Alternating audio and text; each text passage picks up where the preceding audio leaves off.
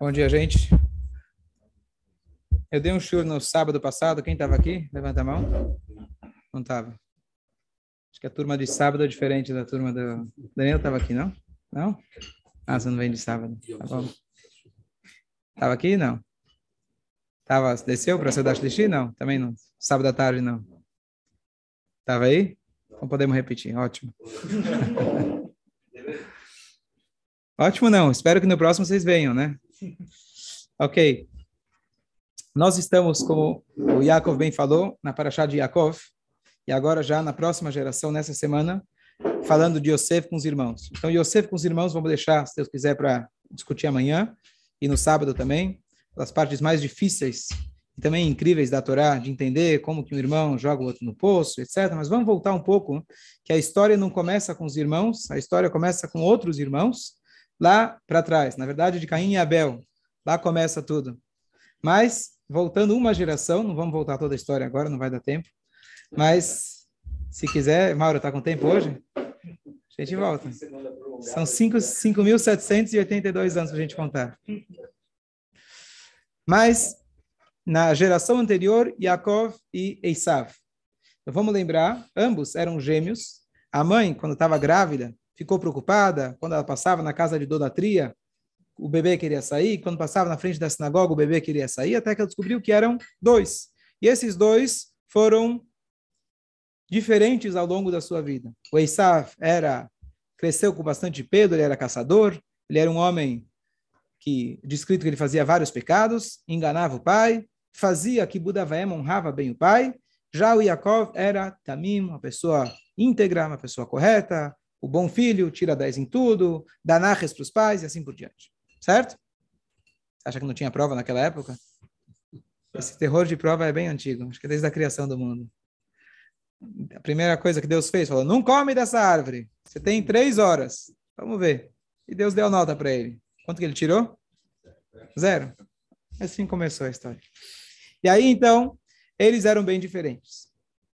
Tudo bem.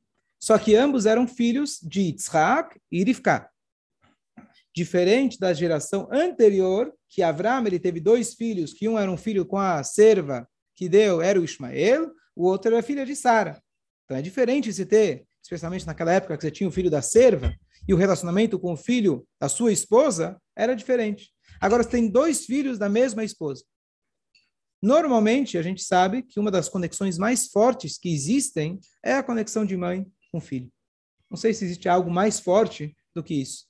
Dizem que o pai com a filha, etc. Depois vocês dão as explicações aí. Mas existe, especialmente a Ida Shemame. A Ida Shemame, isso não tem igual. Então, a pergunta é, tudo bem, acontece de um dar preferência para o outro, que não é o ideal, não é o correto, mas acontece. Mas uma coisa é dar preferência, outra coisa é você, literalmente, tirar fora um dos filhos, deserdar um dos filhos, tirar ele, colocar ele no escanteio.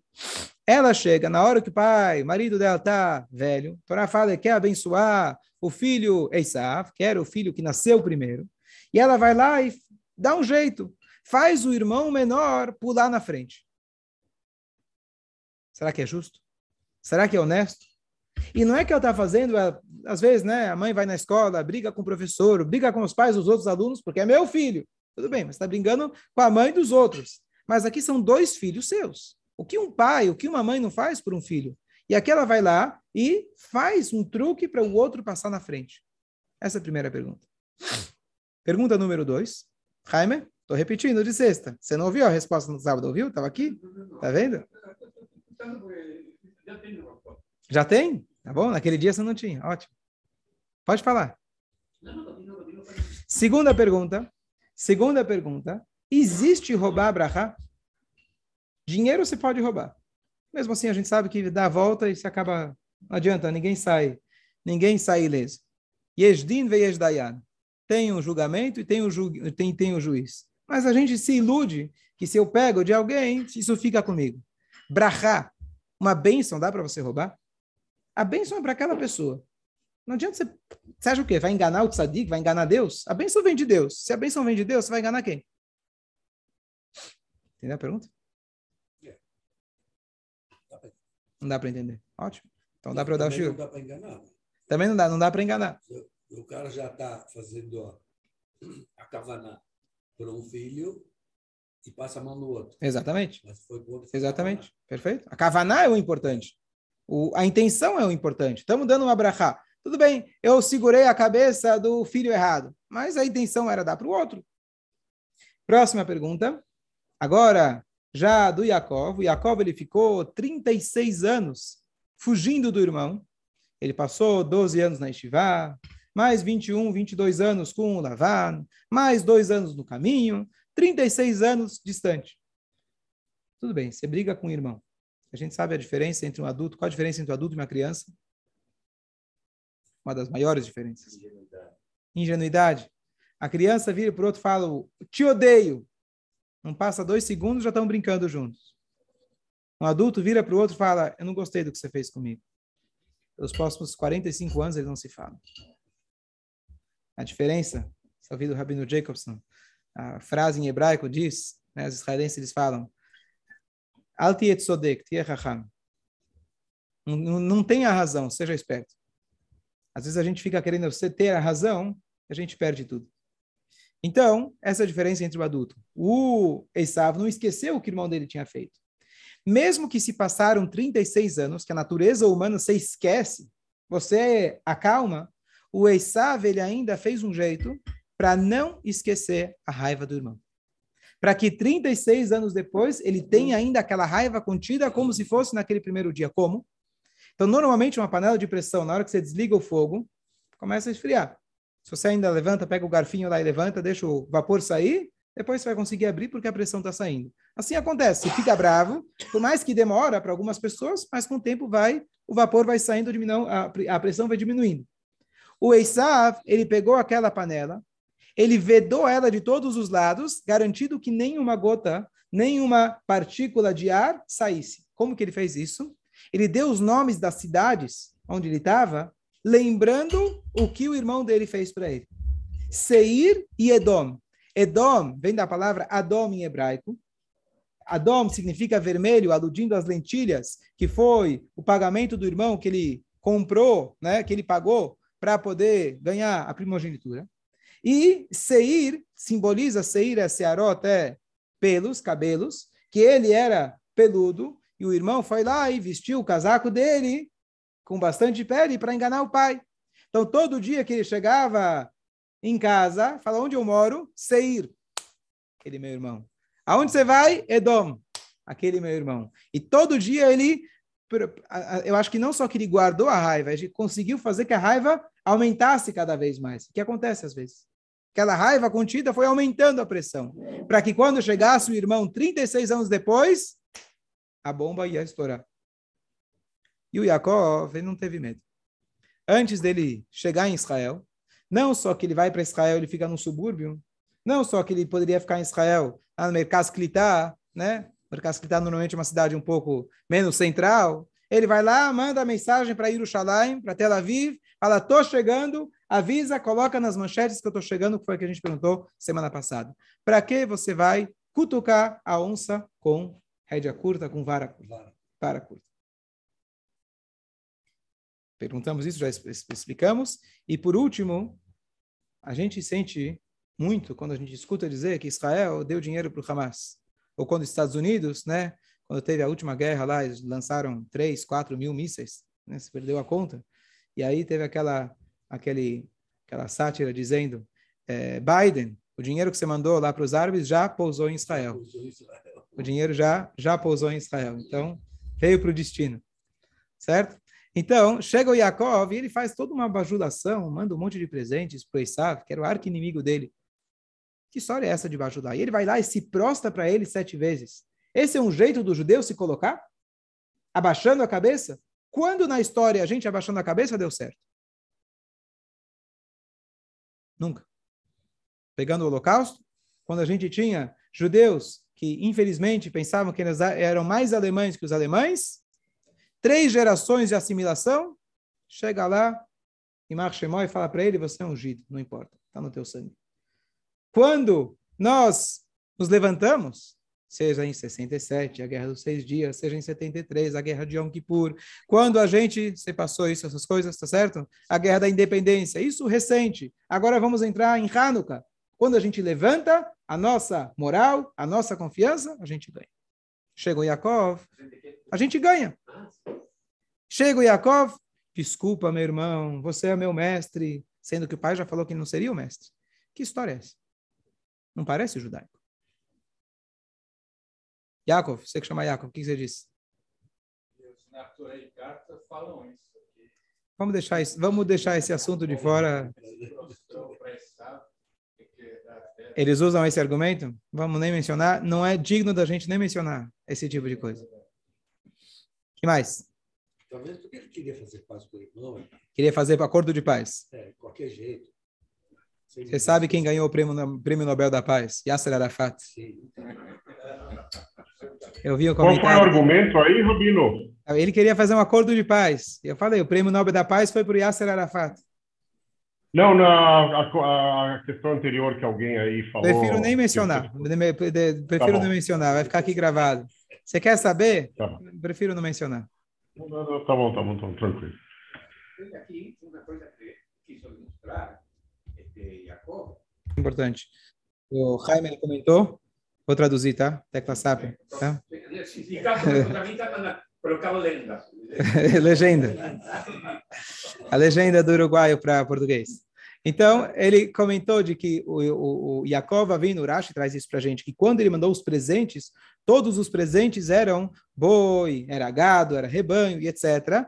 Que, por um lado, queria encher a cara do Esav, acalmar ele. Por outro lado, ele queria dizer que as bênçãos que eu roubei de você não se concretizaram, porque as bênçãos do papai foram que eu tivesse produto agrícola, não tenho nada. Então, foi uma mensagem dupla. E número dois, o Jaime tirou a conclusão de que ele, encarando o irmão, seria a maneira mais sábia. Porque às vezes a gente foge do problema, o irmão ia ficar sabendo e o problema ia aparecer. Então é melhor a gente não esperar o problema aparecer. Fala. Eu acredito que ele tinha urgência de ver os pais. Queria muito ver os pais. E o que, que, tem a ver? o Isav estava. Assim. Entendi. Entendi. Ele queria ver os pais. Interessante. Pode ser? Ok, deixa eu falar. O Jaime falou que tem que escutar, tem que escutar a voz de Sara. Então, tá bom, muito bom. Bom que minha esposa não entende muito bem português. A herança espiritual, a herança espiritual de Abraham Isaac, com, Sim, sim, perfeito. Bom, então, a resposta para todas as perguntas é uma só. E a resposta é que a mãe não quis deserdar o filho. A mãe sabia que para tudo tem um momento, e não é todo mundo que está pronto para receber uma bênção ou o que for a qualquer momento. Então é como se fosse, existe uma lei judaica, que, por exemplo, quando um pai falece, Deus nos livre, e ele deixa um testamento, ele tem vários filhos, e ele escreve lá, tudo que eu tenho é para o meu primogênito. Qual é a lei? A lei diz de que o que ele quis dizer é que primogênito vai tomar conta de todos os bens. Ele não está deserdando os outros filhos. Ele simplesmente, o mais velho, que entende melhor das finanças, vai saber administrar, ele vai administrar por todos. Isso é a interpretação clara. Que quando o pai fala tudo vai para o primogênito, é isso que ele quer dizer. Porque os outros são crianças, talvez são inconsequentes, vão pegar o dinheiro, vão gastar. Então ele fala, fica na mão do mais velho, e ele vai saber dividir para que cada um possa usufruir da melhor maneira possível e não gastar de uma única vez. Com esse mesmo pensamento, Arifká, ela não quis tirar o Esav de jogo. Ela sabia, conhecia bem quem era o Esav. Se ele recebesse as bênçãos do pai, as bênçãos iriam, naquele momento, não trazer benefício para ele e não traria benefício para ninguém. Então, o que, que ela fez? Falou, vai você, meu filho, na frente. Você vai receber as brachot e através de você o Esav também vai ser abençoado. Essa era a intenção da mãe. Então aqui a gente vê, não é que ela gostava menos do filho, é que ela conhecia melhor a índole de cada filho e o que seria melhor para cada um deles. Isso é uma verdadeira, um exemplo de liderança. O que fez com que Hashem escolhesse Moshe Rabbeinu, aquela famosa passagem que aquele carneirinho fugiu, né? E o Moshe Rabbeinu foi até ele, falou, pegou o carneirinho no colo, falou, meu querido Shepsade, se fala em Yiddish. Falava Yiddish. Falava Yiddish. Meu querido Shepsade, você precisava de água. Está aqui água. Ele tomava conta para que os carneiros mais jovens pudessem comer da grama mais fácil, mais leve. E os mais velhos, mais aquela, o capim mais duro. É? Mais novo e mais velho. Mais novo, ele é mais tenro. Ele é mais tenro. Tenro. Assim que nasce é tenro, verdinho. O outro já está mais Mais duro, perfeito. Então, mais novo. Então, os, os mais novos comem do mais novo. Perfeito. Então, essa é a sabedoria de, de ficar. E ela foi lá, então, ela tentou direcionar as brachot. E Yaakov entendeu essa mensagem. Por quê? Como a gente vê isso? Porque quando ele chega em Israel, ele não foge. Ele faz questão de encontrar o irmão. Ele faz questão de ir até lá, porque ele entendeu que ele precisava dar um tempo. 36 anos se passaram, vai que o irmão melhorou. Isso é o que se esperava dele. E ele manda presentes tentando ver se dá uma última acalmada, um último carinho, ver se. E de fato aconteceu que na hora que eles se encontraram, tem duas opiniões. Uma que naquela hora ele quis morder o pescoço do irmão e os, o pescoço dele ficou duro como pedra, como mármore, e aí ele não conseguiu morder e caiu os dentes dele. E a outra é que naquele momento se despertou um amor por Yaakov. Conforme essa segunda interpretação, que ambas são verdadeiras, que tem os dois aspectos, todos nós temos os dois aspectos. Você pode dar um abraço, o abraço pode ser verdadeiro por um lado, por outro lado, como Lavana ele fez, ele deu um abraço já querendo colocar a mão no bolso, né? Ele deu um abraço assim nele, querendo ver se já saía com alguma coisa na mão. Conhece esse tipo de abraço? Tá certo? Hoje é Pix, é outras coisas, mas a ideia é a mesma. Então, então o ele, o Yaakov, ele conseguiu isso em parte. E aí ele chega em Israel, dá os presentes e tudo, para conseguir despertar aquele a carinho, o amor do irmão. E aqui a gente tem uma coisa curiosa que um Midrash lhe traz para nós, uma coisa que não é conhecida, escuta essa, Jaime, que a gente vê na Torá, que acontece, o, o Isav, ele fala, ah, vamos andar junto, vamos caminhar junto, e Jacob fala, por favor, não, não, não, se preocupa, vai indo na frente que eu estou chegando. Não chegou até hoje. Né? Tá a caminho. Aquele cara que você não quer ter muito próximo. Você fala, vai, passa rápido. Né? Você não quer, tá tudo bem, tá maravilhoso, mas por favor. Né? A sogra chega na casa do genro, fala, quanto tempo você vai ficar? O quanto você quiser. Nem para um cafezinho você vai ficar? É? Então, ele já queria se ver livre o mais rápido possível. Mas diz o Midrash, acho que Midrash Rabai fala, que por nove anos o Yaakov manteve contato à distância com Esav. Então vamos traduzir nos dias atuais. Está chegando Hanukkah, ele mandava para ele uma Hanukkah. Está chegando Purim, mandava Mishloach Manot, não tinha nada disso ainda. Né? Chegava Yom Kippur, ele mandava um guia para o irmão. E cada vez que tinha alguma coisa, ele mantinha um contato distante, se de fala em hebraico, kapdeio vechasdeio. Você fica, né? Você fica lá mantendo um contato, mas não muito próximo para não se arriscar. E ele manteve esse contato por nove anos. Por quê? Porque ele entendeu que essa era a missão que a mãe dele tinha incumbido ele. E aqui a gente vê uma passagem muito, muito bonita, uma explicação fantástica, que diz o seguinte: na Torá, na Paraxá, retrasada, tem um momento que Urashi fala, eu não sei a explicação. Urashi é o comentarista mais clássico da Torá, e ele fala, não sei a explicação. Não é que ele não sabe, mas o nível de interpretação que ele usa é o nível mais simples. Eu posso dar dicas, posso falar explicações profundas, mas não é esse meu papel, Urashi. O meu papel é explicar da maneira simples. Da maneira simples, eu não tenho uma explicação. Eni Yodea Mamilamdeino, não sei o que a Torá está nos ensinando.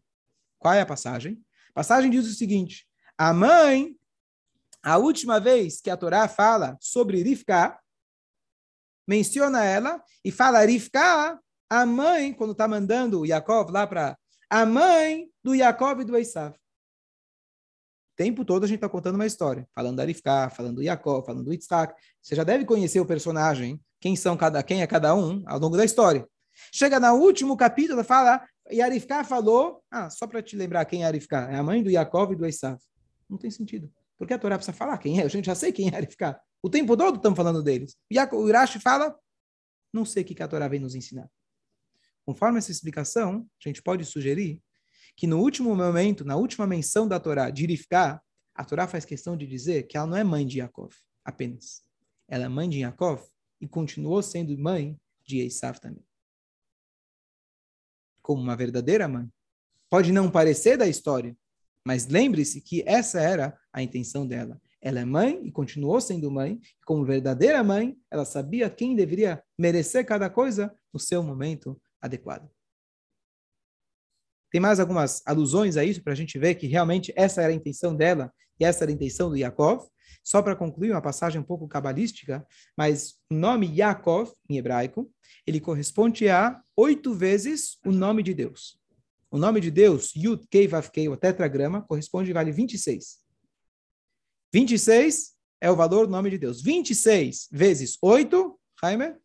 Tá, tá, tá, tá, tá, tá, tá, tá. Hã? 182. Valor de Yaakov. Yaakov é oito vezes o nome, nome de Deus. Tá bom, cabalístico. O que, que você ganhou com isso? O nome de. É... Falei errado, desculpa. Esse é o nome de Yitzhak, nome do pai. É ou não é? Faz a conta. O nome de Yitzhak vale 182. Então, Yaakov é 182. Yaakov é 182? É. Então é 7 vezes 26. Ah. Yaakov é 7 vezes 26. Então vamos lá. O pai o pai, Yitzhak, ele valia sete vezes, oito vezes 26, e o 26, que é o nome de Deus dele, se distribuiu. Sete foi para o filho bonzinho, então ele representava no nome dele sete vezes 26, com 82, como você falou. E o outro filho, ele ganhou um 26, e mais sete vezes o nome Tamé, que significa impuro. Deu para entender? O pai era oito vezes kasher. Sete kasher foi para o filho bom e terminou o nome dele. Para o filho ruim, foi uma vez 26 e mais sete vezes impureza.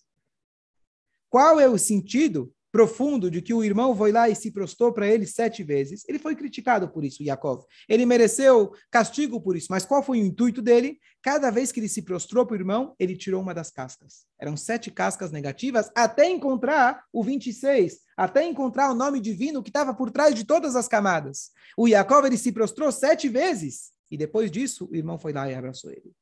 Infelizmente aquilo foi temporário. Mas esse era o papel de Yaakov. Tirar as cascas do Esav. Mensagem clara para cada um de nós. Esav e Yaakov não são personagens do passado. Esav e Yaakov somos nós. Nós temos dentro de nós, como Arifká falou, temos dois. Temos um Yaakov, alguém altruísta, alguém que quer fazer o bem, alguém desinteressado dos seus próprios eh, dos seus próprios prazeres e instintos, e nós temos o Esav, que acho que não preciso explicar, pelo menos eu conheço bem o Esav. Aquele interesseiro, aquele homem que está apenas preocupado com aquilo que me faz bem. Às vezes a gente olha para o Esav nosso, a gente olha para o Esav do outro e fala, esse cara não tem mais jeito, ou eu não tenho mais jeito. E aqui a Torá ensina para a gente que a função do nosso Yaakov, às vezes aquela voz da nossa alma divina é muito pequena. Ela está encoberta de sete camadas muito, muito grossas. Mas o nosso papel, como Yaakov, é saber que nós temos a Brahá, nós temos a força. Não para a gente tentar descartar o Esav da nossa vida. Isso faz parte da nossa característica, faz parte da condição humana. Esav está junto conosco e ainda assim sua, a sua missão não vai estar completa enquanto você não encarar o Esav. Você tem que encarar o Esav. A pessoa querer ignorar os seus, as suas dificuldades, os seus desafios, a pessoa não fez a sua missão. Yaakov tem que pegar camada por camada, uma por vez, e descascando o Esav, e assim a gente encontra, a gente faz a reunião daqueles oito nomes de Deus que vieram do Pai, sete ficou com um. Você é muito bom mas você não vai ser completo enquanto você não pescar aquele outro nome de Deus que está dentro, bem escondido. Mas esse é o caça-tesouro. Essa é a tua missão, que está lá dentro do Eisaf. Por isso está escrito que quando Mashiach chegar, Ve'alu, Moshim, Be'arsion, que a gente vai julgar o Eisaf. Não vamos descartar o Eisaf. Não vamos exterminar com o Eisaf. Vamos trazer ele de volta. E por isso, Eisaf, ele é simbolizado pelo Hazir, que é porco. Hazir vem de Roser, que ele vai voltar. Por que voltar? Nunca foi kasher? Desde quando o porco foi kasher? Quando Mashiach chegar, ele vai voltar o espírito desse animal que representa o Esav. Que o Esav, ele se mostrava para o pai como kasher, igual o porco, ele mostra que tem pata, casco fendido, mas ele não é ruminante. Quando Mashiach chegar, essa característica vai perder as cascas e ela vai reunir novamente com Yaakov. Essa é a nossa função. Fala. Tem alguns convertidos por judaísmo que vieram de Esav. Muito bem, eu, eu comentei isso no Shabat. Esav, apesar de que, vamos dizer assim, o investimento do pai, você vai dizer, poxa, o pai quis tanto abençoar ele, a mãe, pelo que a gente explicou agora, também quis que ele pudesse melhorar, e aí, o que, que deu no final? Ele foi o pai de Amalek. Amalek foi o nosso arqui-inimigo. Vamos imaginar os nazistas, tinham o espírito de Amalek. Então você vira para o Yitzhak e fala, olha que Nachas você teve, olha o Nachas, olha o neto que você tem. Mas ele tem outros netos também. Algumas faíscas deram certo. Rabi Meir, autor da maioria das Mishnayot, o Rabi Akiva era descendente dele. Um que dos. Hã? Eu li Rabi Akiva em algum lugar, eu posso dar uma olhada. Eu li Rabi Akiva, eu, posso, vou confirmar. Eu vou, eu vou, eu vou confirmar. Vou confirmar Rabi Akiva. Tenho quase certeza. O Unkelus, Shmaya e Aftalion, Shmaya e Aftalion, grandes mestres da nossa história, vieram. E se a gente for olhar na nossa história, do mundo árabe, tivemos muito poucos que fizeram conversão para o judaísmo, de Ismael dos outros povos, simbolizados por Edom, os romanos e etc., nós tivemos muitos ao longo da história, que são essas faíscas, o nome divino de Esav, que ao longo dos anos foram se reunindo. Quando Mashiach chegar, isso vai ser de forma plena. Só para concluir com uma passagem, uma história bonita, uma, apenas uma analogia. Uma vez alguém rezava muito rápido, não sei se você conhece alguém que reza rápido, mas alguém rezava muito rápido. E o rabino falou, por que você reza tão rápido? Ele falou, olha, na hora da reza a gente tem que se concentrar. Imagina que eu estou andando na rua e vem um urso correndo atrás de mim. O que, que eu vou fazer? Correr. Então, eu, o Yetzerará está querendo me pegar. Para não ter risco de eu ter pensamentos ruins durante a reza, eu rezo rápido terminou. Falou, sim, senhor, mas tem um problema. Isso é enquanto o urso não te alcançou. O que, que acontece se o urso já, já, já te alcançou e te abraçou? O que, que você faz agora? Agora você vai ter que lidar com ele. Você vai ter que tirar pata por pata e rezar com mais kavaná. Não adianta fugir, o Yetzirah está aqui dentro. Se o Yetzirah estivesse lá atrás, você sai correndo. E Yetzirah está aqui dentro, é como um carrapato, como um piolho, você vai ter que pegar um por um e a cada dia tirando e se libertando de um deles. Você tem que encarar o Esav, não adianta querer fugir dele. Bom dia a todos.